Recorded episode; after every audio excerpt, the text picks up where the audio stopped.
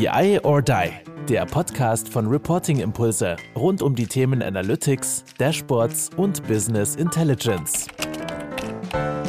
Hallo zusammen zu unserem Podcast BI or Die, genauer gesagt der Newscast. Und ich habe heute eine besondere Ehre, denn ich habe jemanden zu Gast, der Keynote-Speaker sein wird auf unserem Event am 24. Januar, nämlich Carsten Bange. Hallo, grüß dich. Hallo Andreas und ein gutes Moin. neues Jahr. Für dich Dankeschön, wünsche ich dir auch. Wünsche ich dir Danke. auch. Du wusstest gar nicht bisher, dass du Keynote-Speaker bist, aber du eröffnest die Veranstaltung, nämlich mit dem Thema Trends. Und da wirst du uns heute nämlich schon eine kleine Preview geben, was du so als Trend siehst. Und da freuen wir uns natürlich besonders, dass wir dich gewinnen konnten, dass du dort eine Stunde uns mal erzählst, was sind so die Trends, was macht das aus, was ist es? Und wir werden uns heute kurz mal unterhalten und sagen, schon mal für die Leute, die hier treue Hörer sind, kriegen schon mal ein paar Insights. Und sonst auf dem Event kann man natürlich dir auch Fragen stellen, eigene ähm, Trends posten, auch sagen, was man selber bei sich gerade in der Firma hat oder was man Unternehmensberater ist, was man selber sieht. Deswegen freuen wir uns darüber sehr. Kurz zum Event, das ich angesprochen habe.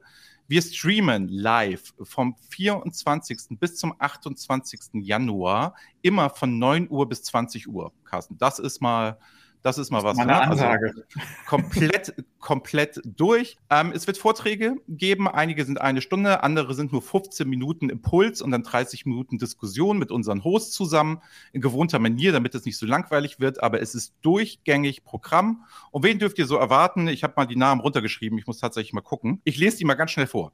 L'Oreal, Vetter Pharma, Gerresheimer, Merck, Leiber, Danone, Pepperl Fuchs, MSD, Deutsche Bahn, Adidas, Fiege, Bertelsmann, Bräuniger und viele mehr kommen von Kundenseite Seiten und erzählen, wie sie das alles so machen.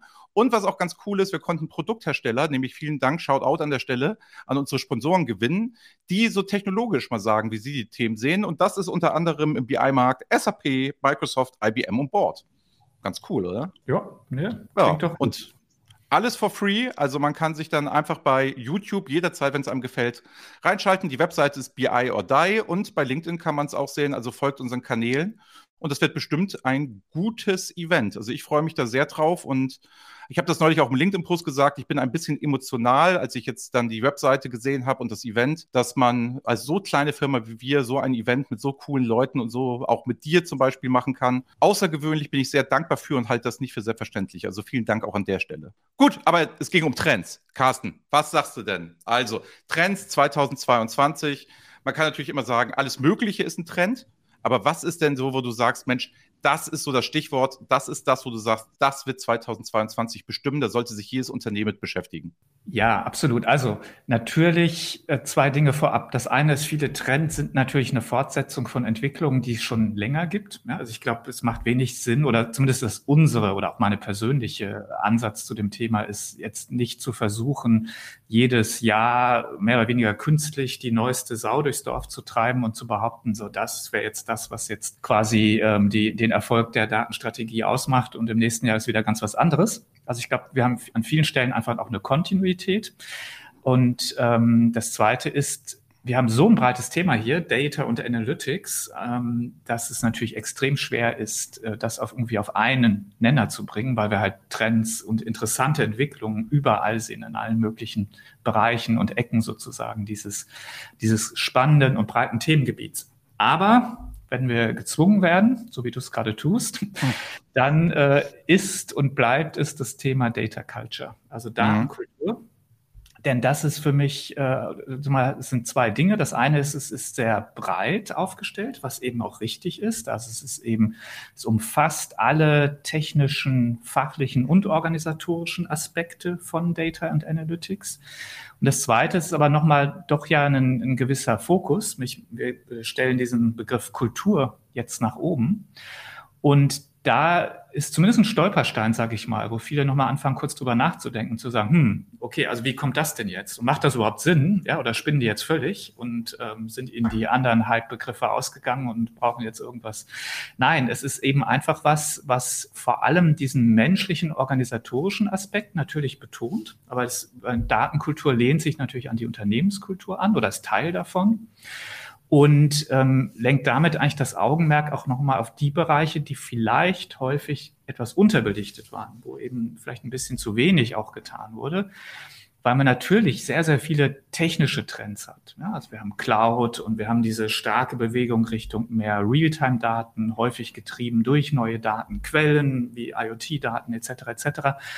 Wir haben äh, eine Bewegung Richtung äh, mehr Plattformen zu nutzen. Also wenn ich jetzt über Software nachdenke, ja, also wir kommen eigentlich aus einer Tool-Welt, die sich sehr stark ausdifferenziert hat, jetzt wieder stärker zu einer Plattformwelt, wo wir also mehr Funktionen in, in größeren Plattformen sozusagen ähm, antreffen können. Also es gibt viele technische, äh, spannende technische Entwicklungen. Und da sind natürlich gerade, da wir über Daten und Analytics reden und da auch viele Technologen natürlich äh, zugange sind, ist das häufig ein gewisser Augenmerk und damit auch viele spannende Trends.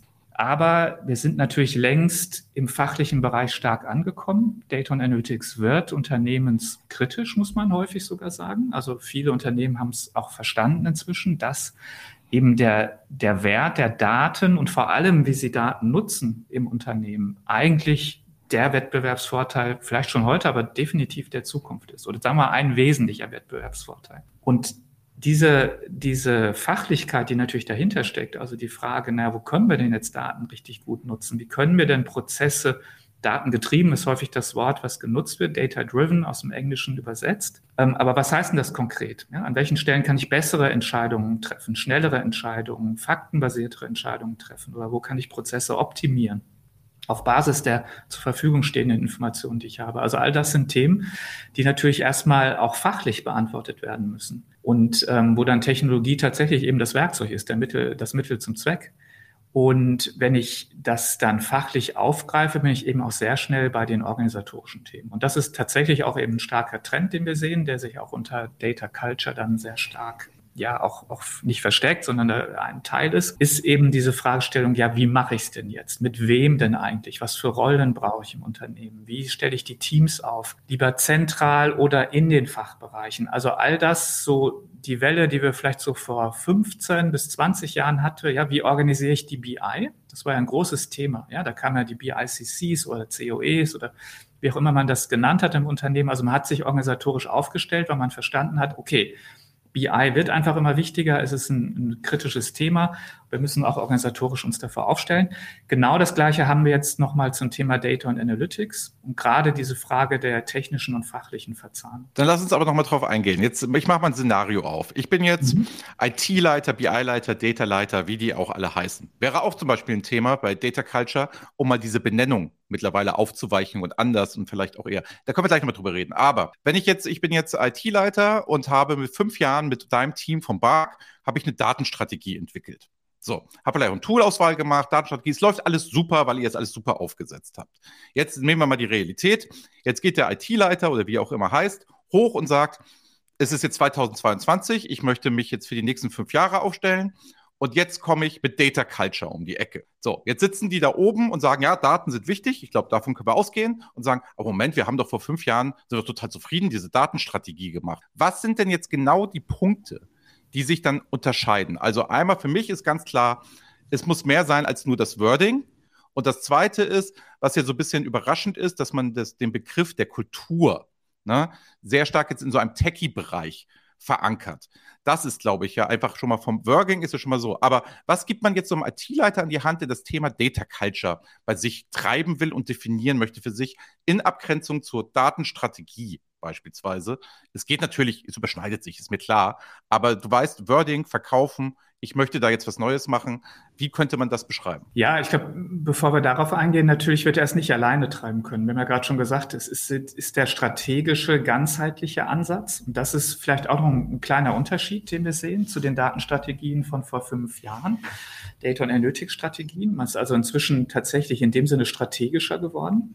Also da vor fünf bis zehn Jahren hat man häufig eher so Einzelaspekte wie zum Beispiel die Technologie sehr stark nach vorne gerückt. Und inzwischen ist man eben deutlich fachlicher, organisatorischer, deshalb auch eben Kultur. Aber jetzt konkret, es gibt erstmal sicherlich nochmal diesen Fokus auf die Datengrundlage, weil sich da auch viel verändert hat. Also viele Unternehmen werden heute eine andere Datengrundlage antreffen als vor fünf oder zehn Jahren. sie haben einfach tatsächlich mehr Daten. Sie, haben, sie sind häufig vernetzter Also auch mit Kunden, mit Zulieferern, mit anderen Datenlieferanten. Das ist einfach äh, mehr geworden, aber auch aus ganz unterschiedlichen Quellen. Es äh, sind häufig auch Use Cases dazugekommen, die zum einen neue Daten auch wirklich brauchen und anzapfen sozusagen, zum anderen auch analytisch nochmal anders aufgestellt sind. Also gerade in den letzten fünf Jahren hatten wir diese starke Bewegung Richtung ähm, Advanced Analytics, AI und da sind wir inzwischen ja auch so weit, dass wir eben vom Prototypen sozusagen wirklich zur Operationalisierung kommen müssen. Und das sollte in so einer Strategie auch reflektiert werden. Also man ist da deutlich weiter in der Zeit gekommen. Ja, was für mich, was für mich so ein Unterschied ist. Ne? Früher war die Frage eher, ähm, eher danach, ähm, wir haben jetzt ein Business Case, ne? Und wie kriegen wir den jetzt mit Daten verbessert? So, und dann nimmt man alle Cases nacheinander weg und guckt sich an und sagt, da müssen wir das machen, da müssen wir das machen, das müssen wir das machen, müssen wir das machen. So, jetzt ist die Frage ja eher, weil es ist ja ganz oft schon geschehen, wie gehe ich damit um? Ganzheitlich. Das heißt, wir sind eher so bei dem Wie in dem Data Culture, bevor die Strategie eher vorher war, das sind die Steps, die ich nacheinander gehen und jetzt gehe ich, wie gehe ich mit dem Umfeld um? Und man sieht ja durch den Namen Culture viel stärkerer Fokus auf den Mensch und die Zusammenarbeit die dann halt kommt. Also der Umgang mit den Daten und mit Datenprojekten und mit äh, Daten im Allgemeinen. Also du sagtest es ja schon, dieses, was bedeutet denn jetzt dieses Data-Driven? Man kann vielleicht ableiten, vor fünf Jahren, hey, wir müssen Data-Driven werden. Das könnte man sagen, das war so die Datenstrategie, das hat da richtig drauf eingezahlt, um Data-Driven zu werden. Jetzt zahlt es darauf ein, jetzt bin ich schon den gewaltigen Schritt des Data-Drivens gegangen, aber wie mache ich das denn jetzt? Also die Art und Weise und wie gehe ich damit um? Und sind wir wirklich data-driven oder haben wir nur die Strategie umgesetzt? Das ist ja mein Lieblingsthema, du kennst das ja.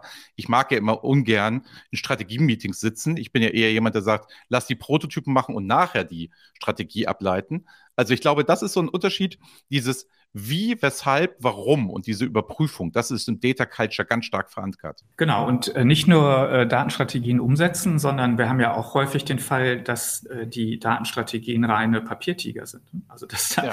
man eigentlich nochmal drüber nachdenkt, wie kann ich denn eine machen oder definieren, die dann auch wirklich funktioniert. Und da spielt dann genau Datenkultur die entscheidende Rolle. Wenn man sich fragt, ja, okay, warum wurden denn da tolle Ziele formuliert? Am Ende ist doch verdammt wenig passiert im Unternehmen oder ganz andere Sachen sind passiert, dann liegt das tatsächlich häufig daran. Und jetzt die Frage nach dem Konkreten, also das, was wir erleben, ist tatsächlich diese Frage nach dem Zugang zu Daten nochmal zu stellen. Das lohnt sich häufig, auch wenn das erstmal trivial erscheint. Aber die kulturelle Thematik ist zum einen, dass wir immer noch sehr, sehr viele Datensilos finden. Und die haben in aller Regel einen kulturellen oder organisatorischen Hintergrund. Ne? Also Datensilos sind ja in der aller Regel Ausdruck von Organisationssilos.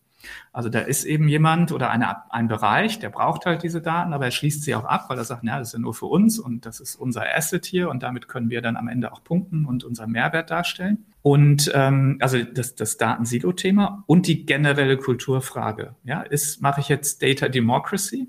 Also sind Daten einfach mal offen für alle, denn dann kann viel damit passieren, weil eben Leute Zugriff haben, damit experimentieren können, neue Dinge sehen können und so weiter. Oder was wir ja häufig hatten oder haben, ist ja eher das, Thema, oh, wir müssen Daten abschließen. Es braucht einen umständlichen Genehmigungsprozess, um wirklich festzustellen, ob jemand irgendwas sehen darf. Ja, wir haben schon im Detail auch öfter darüber gesprochen, dass natürlich es geheime Daten gibt, es gibt personenbezogene Daten etc. Aber es geht ja hier um eine Kultur. Es geht um die Grundidee, mache ich hier Data Democracy. Alles ist erstmal offen, bis auf eben Ausnahmen.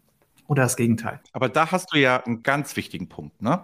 Also, das würde ich ja sagen, das ist ja ein Riesenunterschied, wenn wir vorher sagen, wir haben die Datenstrategie, also wir, wir versuchen das jetzt mal diese fünf Jahre vorher, ne?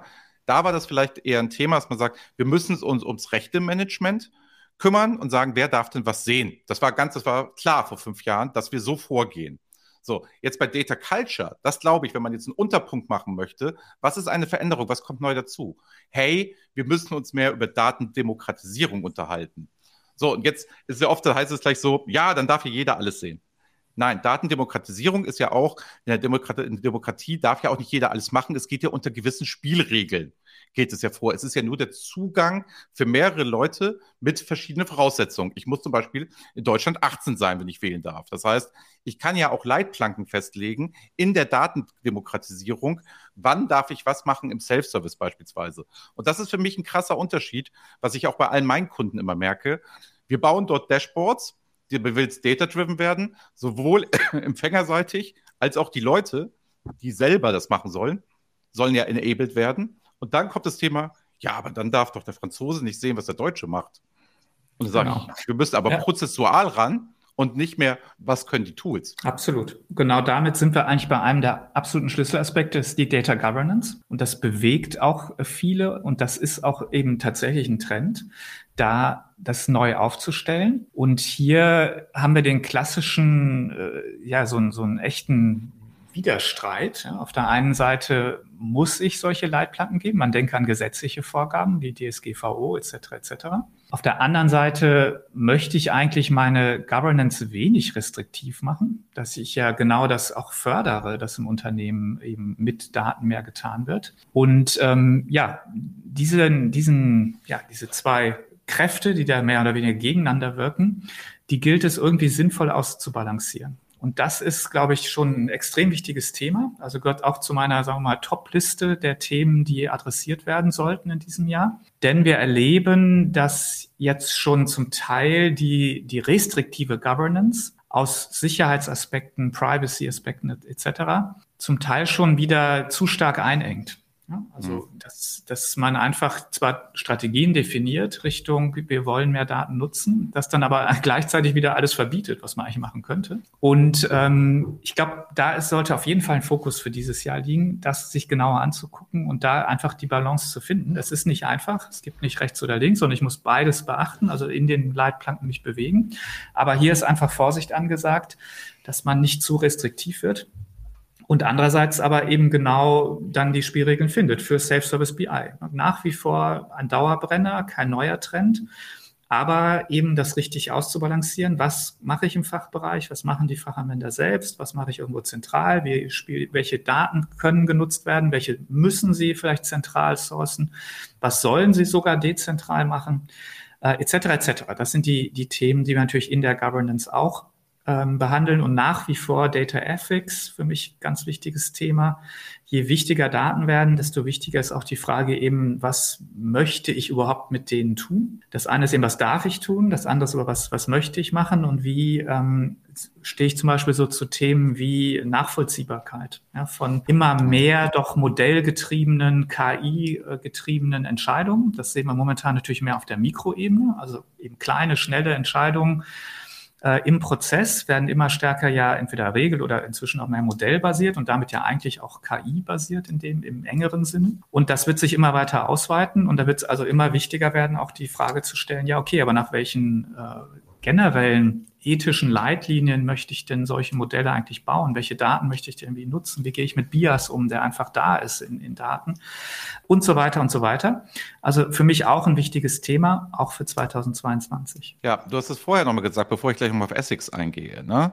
Also ich glaube auch ein Wandel, den wir gesehen haben. Wir haben uns vor acht Jahren Reporting-Impulse genannt als Name. Das war so der Name.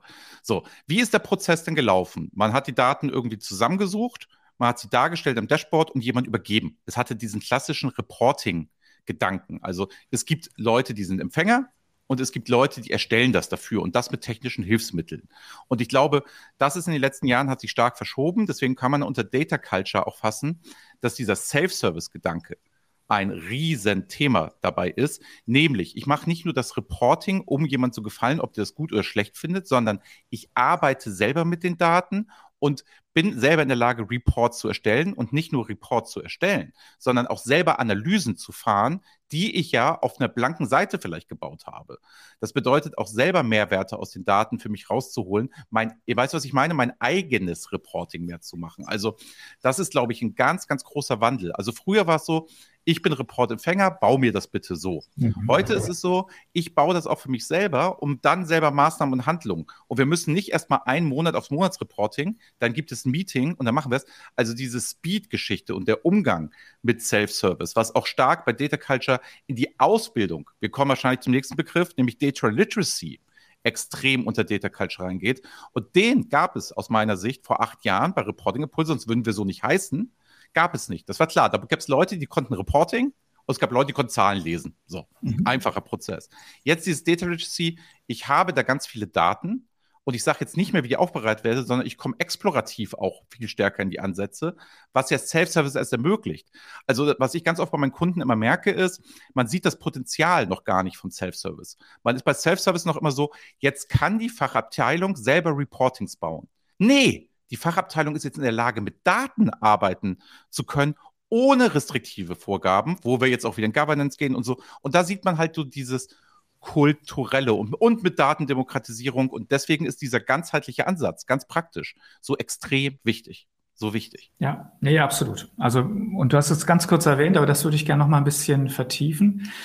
Diese Grund, äh, das Ziel oder eine der Grundaufgaben der Business Intelligence ist ja letztendlich äh, eben nicht nur Daten zu liefern im Sinne eines Reports oder ähnliches, sondern ja eigentlich bis zu dem Schritt, dass auch irgendwas passiert mit der Information, die ich da liefere. Ne? Und das ist ja häufig zu kurz gekommen, aber rückt jetzt immer stärker in den Fokus. Und ich glaube, ähm, das ist jetzt nicht nur inhaltlich nochmal deutlicher geworden, sondern es wird auch immer mehr damit getan. Und das Self-Service BI-Thema ist ein wichtiges. Das zweite, was da zum Teil mit zusammenhängt, ist aber diese gesamte Operationalisierungsfragestellung. Also wie kriege ich jetzt am Ende nicht nur ein, ein Dashboard, zum Beispiel oder ein Bericht, sondern eigentlich die Möglichkeit, sofort zu handeln. Zum Teil schon automatisiert, aber häufig natürlich werden Menschen in die Lage versetzt, was zu tun, aber inzwischen auch einfacher und es wird auch ein, ein Wert drauf gelegt. Das heißt also, wir sehen ganz viele Dinge, die in die Richtung laufen. Also mehr BI in Prozesse einzubetten. Also einfach in die Umgebung, wo ein Prozess abläuft, dann auch mehr Informationen bereitzustellen, aber natürlich mit einem sehr operativen Fokus. Nicht, dass dann sofort auch entschieden und gehandelt wird und da immer mehr tatsächlich auch automatisiert, weil ich quasi dieses menschliche Entscheidungswissen dann entweder in Regeln, aber eben auch in Modelle oder dann auch maschinell gelerntes Entscheidungswissen in dem Sinne äh, in Modelle gieße. Und ähm, wir sehen viel im Bereich, sagen wir, was man zum Teil auch so Process Mining nennt oder ähnliches, was wir BI über Prozesse nennen würden, also Prozesse besser zu verstehen. Auch das ist Teil der Operationalisierung, weil man sie dann ja auch verändern möchte, also wieder die Aktion hat, ja, okay, was kann ich denn jetzt besser machen, schneller machen, wie kann ich den Kunden besser bedienen, etc. Oder eben die allgemeine Operationalisierung auch von, von Advanced Analytics, von KI. Auch da ist der Fokus drauf, also nicht mal eben nur das, das Modell zu bauen als Prototyp irgendwo, sondern ganz konkret das zum Laufen zu bringen, einzubauen, in andere Systeme oder Standalone, aber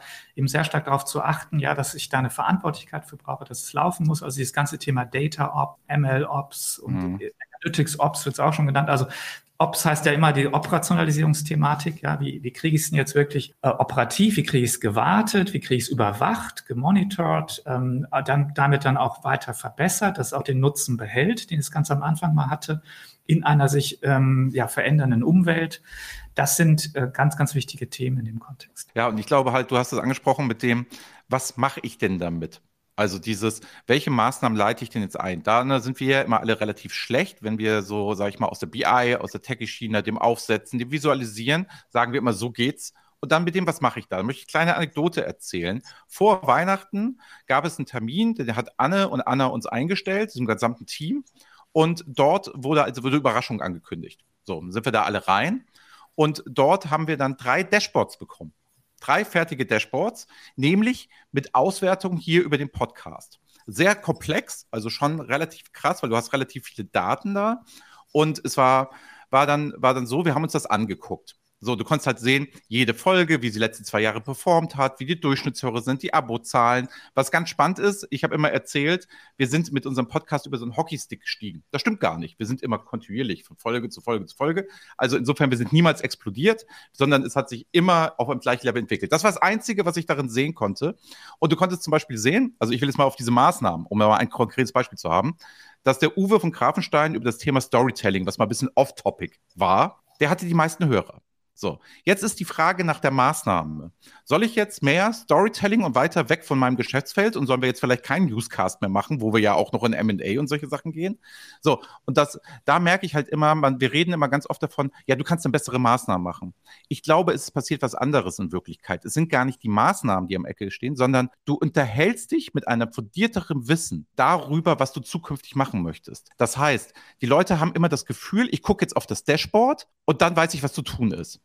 Nein, das Dashboard unterstützt dich aus meiner Sicht einfach nur darin, in seiner Komplexität, Dinge und Hypothesen jetzt erst zu entwickeln, die basierend sind auf den Daten. Und das ist auch nochmal so ein Wandel mit Umgang der Daten vom Culture her. Das heißt, ich gucke nicht drauf und da sehe ich dann, ja, der Umsatz ist um minus zwei Prozent zum Vergleich zum Vorjahr und jetzt muss ich da mehr investieren. Äh, Quatsch, so funktioniert die Welt ja nicht. Sondern es wird nach Gründen gesucht, nach Verbesserung. Und dann kann man die Daten immer nur als Beweislast ranziehen, weil man schnell veranschaulichen kann. Das heißt, für mich ist Data Culture auch ähm, jetzt mal ein bisschen in der Abgrenzung zu früher, ist es für mich, du diskutierst jetzt über Daten. Ich sage ja immer, jetzt erst, wenn du die Dashboards hast, geht deine Arbeit eigentlich erst los. Sie ist nicht fertig, sie ersetzt es nicht, sie unterstützt es so maßgeblich. Das heißt, das System gibt dir ja nicht eine Maßnahme, aber den Rest, was du sagst, das kann ich auch potenzialisieren, wenn dann wirklich Maßnahmen sind. Und das ist für mich so dieses typische, wo ich immer herkomme, semantischer Unterschied. Wie interpretiere ich Daten? Und einmal Daten, die halt operationalisiert was auslösen, weil der Prozess immer gleich ist. Und das verstehe ich, die kann ich ja auch überwachen mit dem Dashboard, ist ja in Ordnung. Und das verstehen viele Leute nicht. Und das ist ein kulturelles Thema. Wie gehe ich mit Daten um und wie interpretiere ich sie? Und das muss ich auch wieder als Fachbereich kulturell für mich ja irgendwie feststellen. Weil nur wenn ich die Daten habe und sage, ich steuere nur danach, dann kriege ich ja viele Trends, viele Dinge, Gespür nicht, weil dann vergleiche ich ja immer nur, was war oder was rechnet mir die Maschine hoch. Aber das Menschliche dabei ist auch unter diesem Culture und auch, dass mehr Leute mit Daten arbeiten. Wir haben es mal bei Bräuniger bei uns im Data Talk. Geht übrigens wieder los, Freitag, 12 Uhr, alle eingeladen. Haben wir es ja auch mal gehört. Nee, ich möchte meine Kreativen, die diese Modegespür haben, was wir im Laden stellen, dem möchte ich helfen und nicht ersetzen. Das soll ein Zusammenspiel sein. Und ich glaube, da ist ein ganz wichtiger Punkt, wo wir uns im Thema Data Culture, dass die Kreativen, ich nenne sie jetzt mal kreative Kassen, du weißt, was ich meine, also Leute, die es in irgendeiner Form anders beurteilen, dass die nicht ausgebremst werden, sondern dass denen geholfen wird. Und ich glaube, das ist auch so ein kulturelle, wo du dir auch als IT mal Gedanken machen musst, wie kann ich die besser enablen und nicht eine reine Datengläubigkeit, sondern auch eine Offenheit dafür, hey, wir haben das zwar mit den Daten jetzt so gemacht, aber du hast jetzt begründet, dass wir es genau andersrum machen. Finde ich total spannend. Also ist für mich auch so ein kulturelles Thema, wie gehe ich damit um? Und das ist in den meisten Unternehmen immer getrennt. Da arbeitet man eben nicht zusammen, da werden die Daten hingestellt, anstatt dann, dass es mal wieder Backloop ist oder dass den Report oder das Dashboard kann ich nicht gebrauchen, weil das haben die mir so gebaut. Und da geht die Arbeit aber erst los. Und das ist für mich ein kulturelles Thema, wie ich damit umgehe und auch den Verbesserungsprozess. Also ein Dashboard ist niemals fertig, sondern es wird immer weiterentwickelt. Bis auf ein paar Standardreports, die kann ich hier raushauen. Ja, nee, absolut.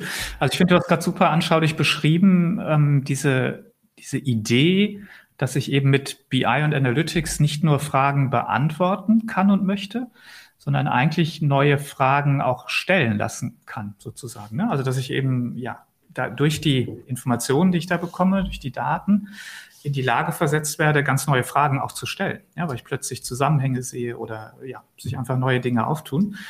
Und äh, da bin ich genau, bin ich voll bei dir. Das ist eben eine Veränderung und auch eine sehr wertvolle Veränderung und zeigt dann auch nochmal eben die Rolle des Menschen. Ich habe zwar gerade schon gesagt, Automatisierung ist ein Trend und das sehe ich mhm. auch so, aber dieses dieses weitsichtigere, diese ganzen Kontextthemen, ja, welche Frage ist denn jetzt wirklich relevant? Und am Ende muss ich es ja auch mal entscheiden auf einer unsicheren Faktenlage. Das wird auch so bleiben bei vielen Themen. Ne? Und da genau brauche ich weiterhin die, die menschlichen Stärken. Es wird aber genau dieses Zusammenspiel sein. Also ich sehe mehr Automatisierung bei den einfachen kleinen Entscheidungen, wo ich zum Teil als Mensch auch gar nicht mehr entscheiden kann. Also ich rede über Sachen, was ich, das Standardbeispiel ist ja eigentlich Preisfindung im Online-Retail oder sowas. Ne? Also ja. wenn ich als Otto eben eine Million Produkte habe und habe einen Wettbewerber, der zum Teil irgendwie 30, 50, 70 Mal in der Spitze den, den Preis für Güter verändert, dann muss ich da letztendlich mitziehen und das werde ich dann nicht mehr Menschen machen lassen, wie es vorher halt war. Und da gibt es halt Sachen, wo ich genauso kleine Themen wie, wie äh, Preisfindung oder sehr operative Themen, wo ich aber sehr viele Daten habe, wo ich sehr schnelle Entscheidungen treffen muss, da werde ich immer mehr automatisieren. Auf Auf der anderen Seite werde ich den, den Menschen aber weiterhin brauchen, eben in dieser was sich ja die, äh, im angelsächsischen Raum augmented heißt, ja, also eben dieses, dieses Zusammenspiel zwischen Mensch und Maschine, Maschine in dem Fall heißt ja eigentlich Software, das Zusammenspiel eben zu verstärken, um genau da mehr Fakten zu liefern, vielleicht schon mal eben so diesen, diesen Routine-Sachen abzunehmen, ja, vielleicht schon mal Hinweise zu ne-, bieten auf Korrelation aber immer mit dem klaren Hintergedanken, eben um beim Korrelationsbeispiel zu bleiben, die Kausalität, die wird der Mensch viel, viel besser momentan noch beurteilen können. Äh, und, und die Frage, was ich eigentlich daraus folgern möchte, was muss ich denn jetzt tun, das würde ich halt momentan eher selten jetzt Modellen oder ähm, anderen Algorithmen überlassen. Und das ist halt, finde ich, ganz spannend, ne, bei diesen ganzen Ops, die ja auf der Tieftrend sind, die ganze Automatisierung, da kann ich nur zu aufrufen, gerade wenn man das Thema macht, auch sich jetzt mal ganz banal aufzuschreiben, was automatisiere ich nicht und warum nicht? Also es ist ja eher kein Widerspruch, den wir jetzt aufmachen, oh, wir müssen jetzt alles automatisieren, sondern eher, das ist wieder dieser Culture-Gedanke. Wir überlegen uns auf der einen Seite, das sind automatisierte Prozesse, du hast gerade äh, Preisfindung, hast du jetzt gerade gemacht, ne? oder Tankstellen, die halt auch automatisch immer mitlaufen müssen. Das sind Gesetze im Markt, die funktionieren so und sind etabliert. Und dann wieder zu sagen, okay, in Abgrenzung, wir automatisieren jetzt nicht alles, das ist nicht der 100%-Ansatz, sondern wo kann Automatisierung helfen, um die Leute noch besser zu machen, aber auch zu sagen, das sind Prozesse, das wollen wir gar nicht automatisieren. Und ich wette mit dir, die Leute sitzen da in ihrem Unternehmen, machen eine Automatisierungsstrategie und versuchen alles zu erschlagen und dann gehen wieder in den Unternehmen die typischen Diskussionen los, das kann man aber nicht automatisieren, doch, das kann man doch automatisieren, anstatt von vorne hinein in diesem Data Culture Konzept schon mal Leitplanken zu machen, weil dann entspannen sich die Leute ja auch dementsprechend, wenn es um Automatisierungsworkshop geht, was wollen wir hier automatisieren? Wenn du erstmal sagst, wir haben hier auch Bereiche nicht, aber die werden wir jetzt versuchen zu verbessern durch Automatisierung. Und ich glaube, das ist in diesem weicheren Data Culture Begriff halt eine riesen Chance zukünftig für Unternehmen in ein etwas anderes. Also überleg mal, wenn du jetzt einlädst und sagst, wir machen jetzt hier einen DevOps Workshop. So, zack. Oder du sagst, wir machen Data Culture Serie über, über das gesamte Jahr und es hat verschiedene Aspekte, zum Beispiel DevOps. So, dann ist es ja ein ganz anderer Ansatz oder Machine Learning oder wie auch immer, ne? also was wir jetzt alles da reinziehen, wenn ich das unter den Begriff Data Culture packe, weil du ja auch sagst, das lehnt sich aus der Unternehmenskultur. Du hast also einen weicheren Einstieg. Du hast nicht mehr dieses Daten versus Geschäftsmodell. Du hast Unternehmenskultur und wie gehen wir da innerhalb der Daten um? Und ganz zuletzt, den Punkt will ich nämlich nochmal aufgreifen. Du hast es angesprochen, das Essex-Thema spielt dann natürlich auch eine Riesengeschichte. Also wir, ähm, wir können das auch gar nicht leugnen im Sinne von Marketing, Daten über Kunden, wie die ausgewertet, gespielt werden, etc. sowieso. Das ist ja bekannt und das kennen wir ja auch alle. So, jetzt kann man diese Recommendations, nehmen wir mal als ganz einfachstes Beispiel, was ja jeder mittlerweile hat, ist der Kindergeburtstag. Da muss man, muss man ja sagen, gefällt mir persönlich extrem gut als Amazon-Kunde, der dann einfach genau das kriegt, was er braucht. So, da jetzt, wenn ich das noch weiterspiele, ne, dass mir die Preise so angezeigt werden, wie sie ja von, von, für mich dann maßgeschneidert sind und dass ich vielleicht mehr zahle als jemand anderes. Das kann ja sein, dass es mir nicht so gut gefällt. Und das ist ja auch das Thema Essex-Kultur. Wie gehe ich zum Beispiel nicht nur intern mit den Daten um, sondern auch mit extern mit meinen Kunden, weil die sind ja nicht blöd. Also das heißt, wir gehen ja immer von den blöden Kunden aus.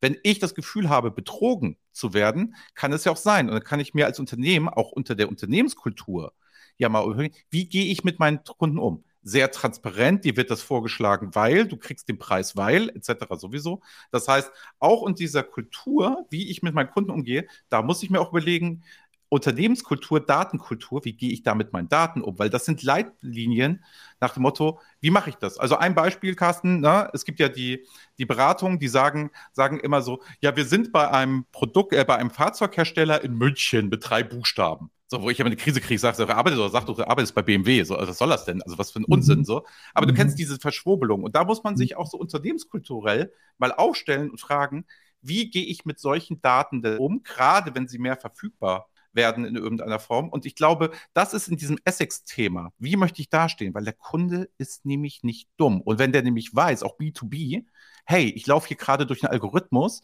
und das macht nicht mehr Heinz Peter mit mir zusammen, der das damals mit mir vereinbart hat, sondern das ist maschinell erzeugt, kann ich vielleicht auch mal gute Kunden verlieren, weil die einfach sagen, du gehst nicht auf meine menschlichen Bedürfnisse am Ende ein. das finde ich ganz spannend in diesem Essex-Thema, wie man sich auch da kulturell aufstehen möchte. Und ich glaube, es wird viele Unternehmen auch erfolgreich sein, die dort nämlich eine gute Kultur beherrschen und transparent ihren Kunden mitteilen, was passiert und was nicht. Das kann Wettbewerbsvorteil sein. Dazu muss ich aber meine Datenkultur im Griff haben und welche Prozesse ich dann nachher wirklich laufen habe. Aber das ist ein sehr weiches, weites Thema. Ich glaube, das werden, das wird uns auch noch 2024, 2025, wenn es dann mal alles funktioniert, dann wird uns das nochmal richtig begleiten. Wobei ich ja immer sage, ähm, eine kleine Anekdote nochmal dazu, was ich immer so mal äh, überhaupt nicht mag, ist diese Geschichte, ja, die Amerikaner und Chinesen sind viel weiter dabei, ja, fair. Und Europa kann sich ja um Essex kümmern da kriege ich immer die Krise, wo ich immer sage, nee, genauso Vollgas geben, hinterher, neue Opportunities. Es kann nicht sein, dass Europa dann so der Ethics-Player ist, der Verhinderer etc. Äh, hört mir auf. Deswegen, Ethics für mich ein wichtiges Thema, aber es würde ich jetzt bei der, wenn wir das Thema Data Culture nehmen, nicht ganz oben auf die Agenda setzen. Das ist spannend, da können wir uns gerne journalistisch oder mal bei der Podiumsdiskussion unterhalten.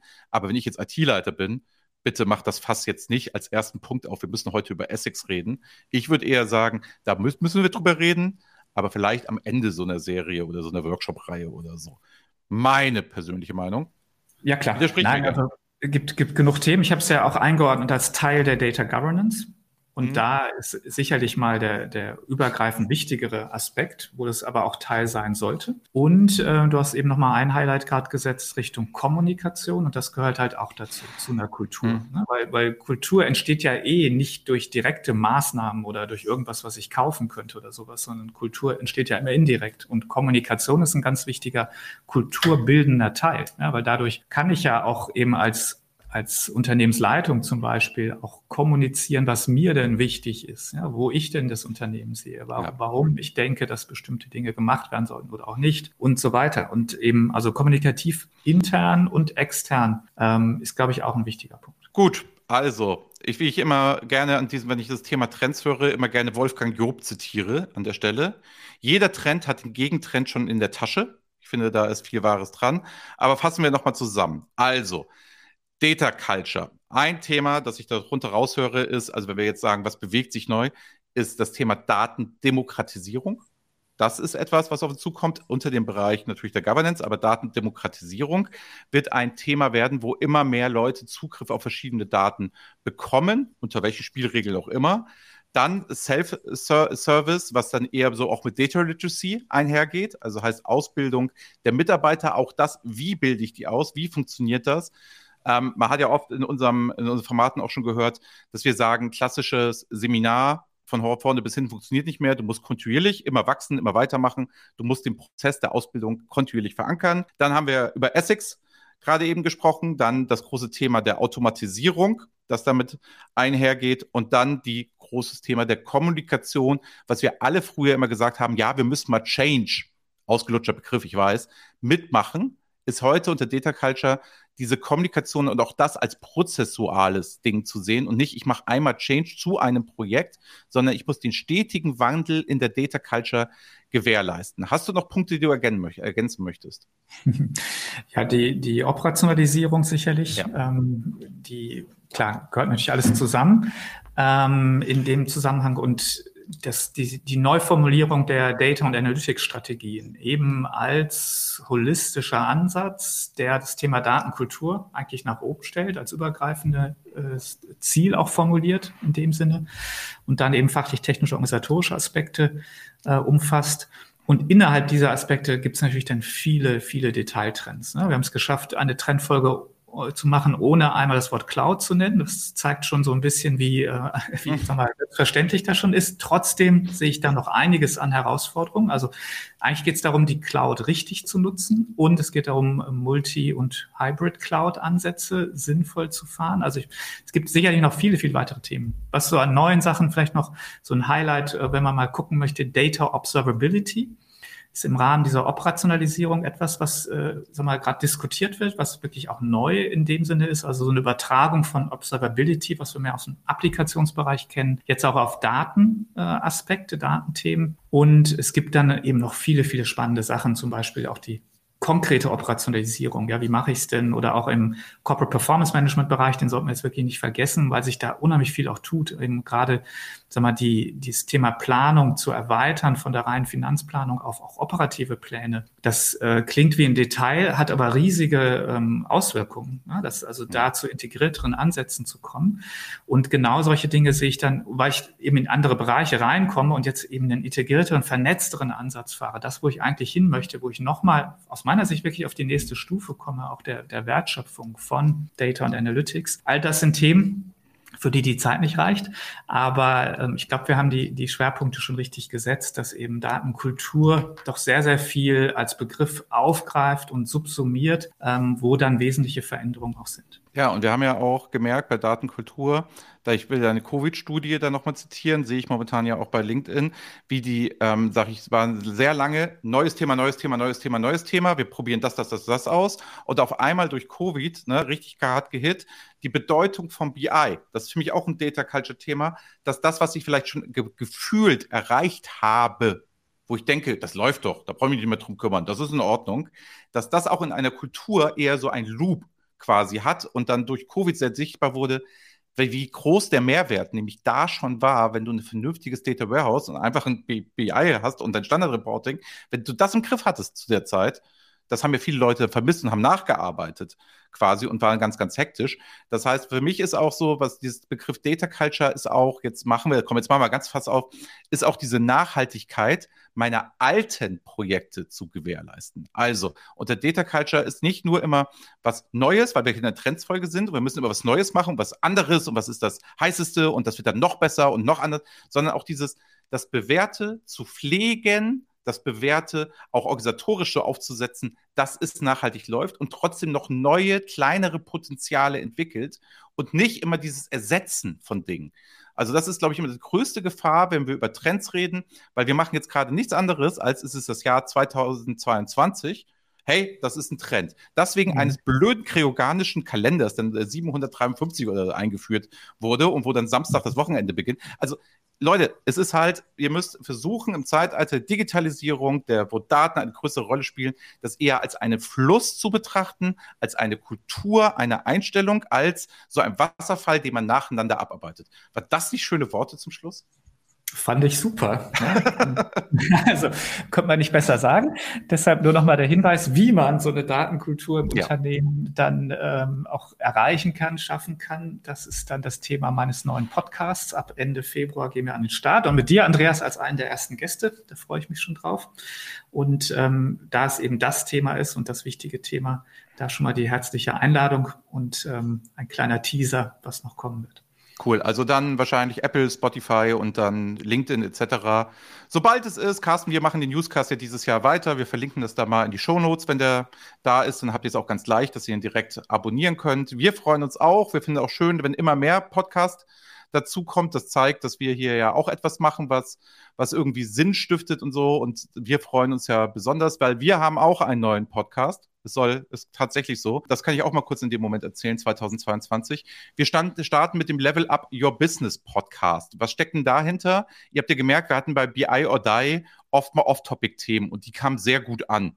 So, jetzt möchten wir aber den BI or Die Podcast wirklich als den Data Podcast weiter platzieren, zwar mit weicheren Themen Richtung Fachabteilung, aber wir wollen die Themen, die ein bisschen weicher sind, wollen wir zukünftig bei dem Level Up Your Business Podcast haben. Das heißt, abonniert einfach beides, passiert bei euch nicht viel, sondern ihr könnt euch dann selber überlegen, möchtet ihr die weicheren Themen hören, die sind da, möchtet ihr mehr, sage ich mal, die Techie-Themen hören, mehr die Sachen, die richtig BI und Data relevant sind, dann seid ihr bei BI oder Die ähm, gut aufgehoben. Also, wir nehmen euch nichts weg, wir teilen nur zweimal auf und ihr könnt selber entscheiden, wonach euch gerade ist. Also im Endeffekt müsst ihr nachher nur drei Podcasts abonnieren, den von Bark und Carsten und dann den Level Up. Und hier müsst ihr einfach nur bleiben bei dem BI or Die. Aber den Newscast nächstes Jahr ganz normal hier. Also insofern alles gut für euch. In dem Sinne wünsche ich ein schönes Jahr 2022. Freue mich am 24. Januar um 10 Uhr bei dem BI or Die Event auf Carstens auf Carstens Keynote und danke, dass du das, dass du das machst. Und sonst sage ich auch nur zu dir, Carsten. Frohes Neues und auf eine schöne Zusammenarbeit. Absolut, freue ich mich drauf und äh, für alle eben gutes, erfolgreiches, gesundes neues Jahr. Gesund ist das Wichtigste. Ciao. Das war BI or Die, der Podcast von Reporting Impulse. Danke, dass ihr auch diesmal wieder mit dabei wart. Wenn es euch gefallen hat, dann hinterlasst uns doch eine gute Bewertung und abonniert den Podcast, um keine weitere Folge zu verpassen. Bis zum nächsten Mal.